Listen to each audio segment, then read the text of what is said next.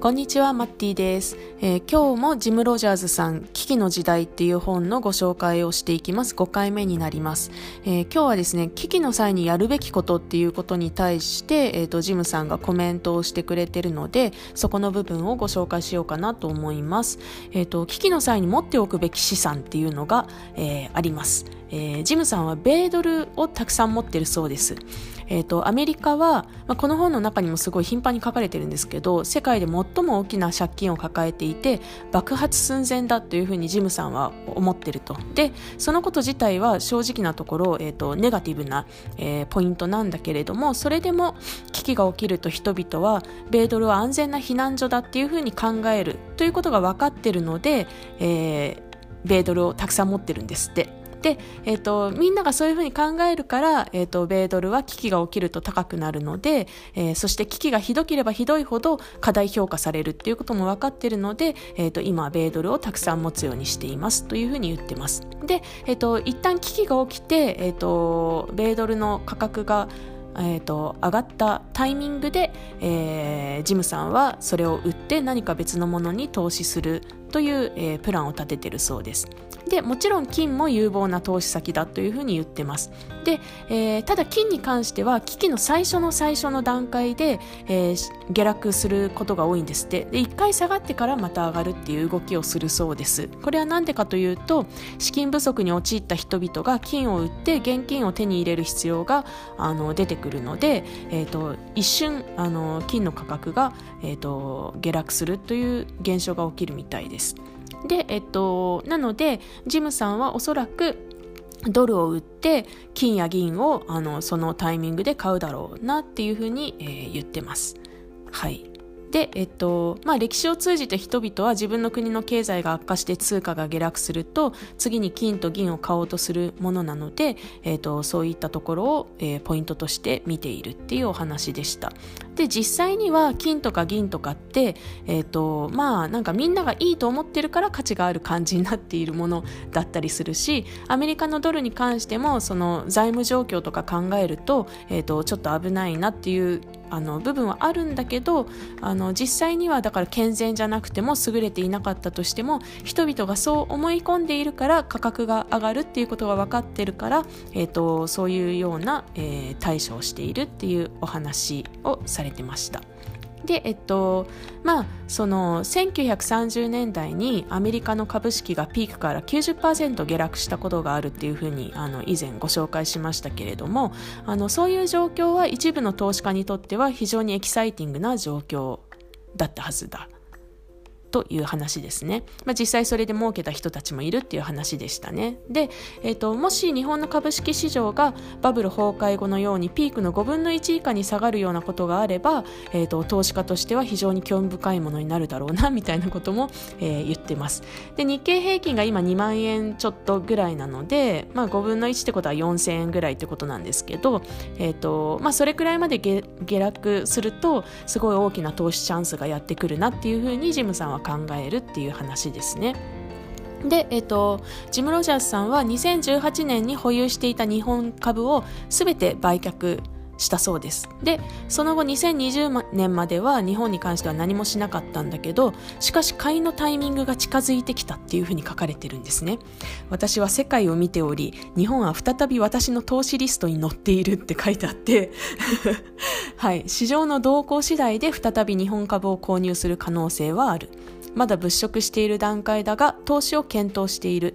値上がりが続いていたらもちろん買わない。しかし価格が下落したら間違いなく投資を検討する。今はそのような局面が来ているっていうふうに書かれているのでこの2万円超えの、えーと、日経平均株価、まあ、日本の株価っていうのがそのうち下がる近々下がるっていうふうにジムさんは見ているみたいですね。はい、なので、えーと、今日本株を持っている方は今のうちに売っておくといいのかもしれませんね。ごめんなさい。私このことに関しては全然、えーと、責任持ちません。もう分かんないので日本株のこと本当に分かんなくてちょっと本当によく分かんないなと思ってます。日本株。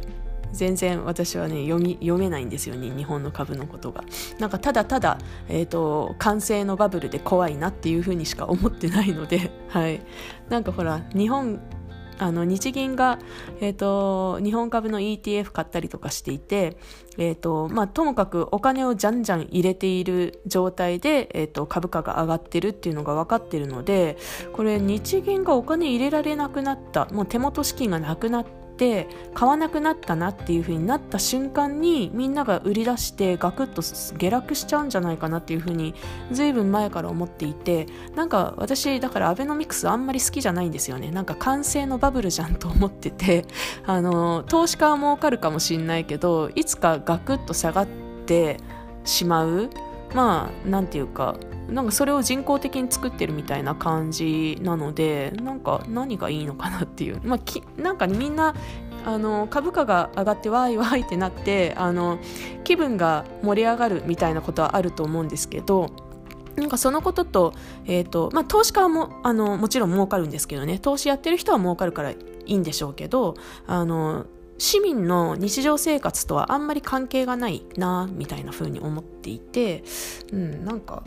どうなんですかね人工的なことはみたいな風に思っちゃってるんですけどまあここはねあの利益を受けた人は、えーと、もちろん評価するだろうし投資をして儲かった人は評価すると思うので、まあ、その辺はあの人によって、えー、評価の分かれるところかなというふうに思います。でまあ利益を受けてない人っていうあの投資してない一般市民っていうのは結構こういうことに関して疎かったりするので、えーと、あんまり気づかずに終わるみたいな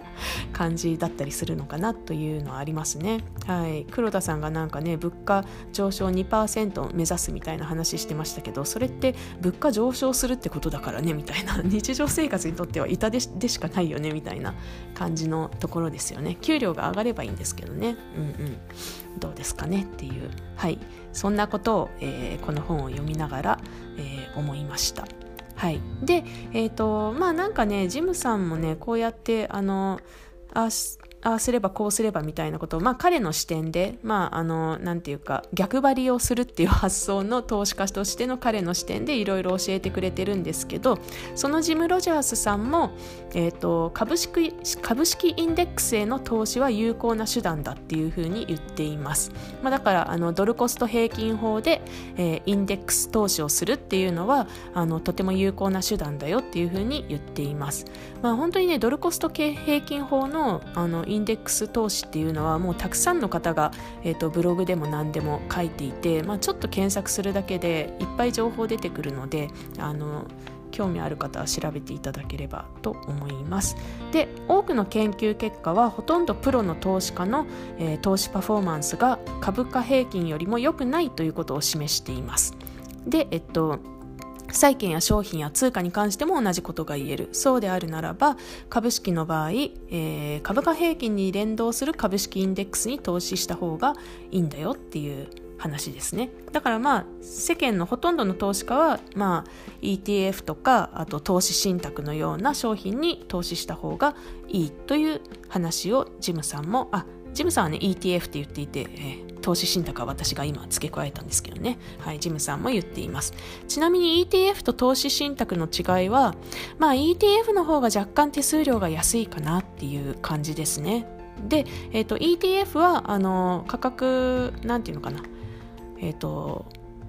えーと、ドルちょっとあの資金がいっぱいないとドルコスト平均法やりにくいので、えーとちまえーと、普通に給料の一部を積み立てていくみたいな方々に関しては、えーと、普通の投資信託を使って、えー、投資していく方が、えー、気楽だし簡単かなっていうふうに私は調べていて思いました。姉に質問されて ETF と、うん、投資信託の違いを調べて、まあ、こここっちはこういうメリットがあってこっちはこういうデメリットがあるよみたいな話をしてる時に、まあ、とはいえ ETF 買うのちょっと面倒くさいねっていう話になって、うん、なんかあの積み立ての設定ができないんですよね。いちいち毎月毎月買わないといけないのでそれがちょっと面倒くさいなっていう感じ。で投資信託は1回積み立て設定するとほったらかしで勝手に証券会社があののシステムで買い買ってくれるのでなんか買い忘れとかがないし、えーと、本当にほったらかしでやるんだったら投資信託の方が楽だねっていう話になって、えーとうちでは投資信託推しみたいな感じに、えー、なってます。で、えっと、まあ、そのね、えっと、株式インデックスへの投資は有効だっていうのはあの本当に単純だけど真実で、えー、ほとんどの投資家は個別銘柄に投資するよりは株式インデックスを購入する方がいいその方がまあなんかいちいちねあれが上がったのだの下がっただのって気にする必要もなくて、えっと、日常のね日々を楽しむ方に時間を使えるのでっていう話をされてますね。はい、なので、まあ、個人投資家で、えっと、そこまであの投資に時間を割くつもりがない方はやっぱりあのドルコスト平均法で、えー、インデックスでやるのがいいんじゃないかなというふうに、えー、思います。で、えっと、ジムさんの話ここまであの紹介してきた話をそこに加味するのとしたら、えっとまあ大恐慌大暴落みたいなのがやってきた時にあの余剰資金で買い足すってことですねそのイン普段買っているインデックスの、えー、ものを、まあ、それは ETF でも投資信託でもいいんですけどそれを買い足すっていうのは、えー、いい手段かなっていうふうに思います。まあ、安くなるってことなんでね大暴落するってことははいなので、えーと、それをやっておくとあの安く買って、えーと、市場が普通に戻った時まあそれが何年後なのかは分かりませんが戻った時に、えーと、何倍にもなるっていうことが、えー、と割と普通に起きるので、えー、そこが、えー、一番安定的なお金の増やし方なのかもなっていうふうに、えー、感じています。まあ、そういう意味で言うとあのー大恐慌とか暴落する時っていうのは実はえーと、お金を増やすまたとないチャンスなんですよね。だからまあそういうふうに思うとなんか不況っていうのが怖くなくなるというかあのどんどん来いみたいな感じになるというか私はここうまく乗り切ってやるぜみたいな感じになるので、えーと、すごくいいかなっていうふうに、えー、私は思っております。はい。ということで今日はここまでに。えー、いたします、えー、次はですねなんか結構ジム・ロジャースさんが日本についてえー、コメントしている部分があるので、えーと、そのことについて紹介してみようかなと思います。まあ、なんかねあのバブル崩壊後一旦成功した日本が転落した理由みたいなことをねすごいね語っているので、はいあのまあ、それはちょっと、えー、知っておくと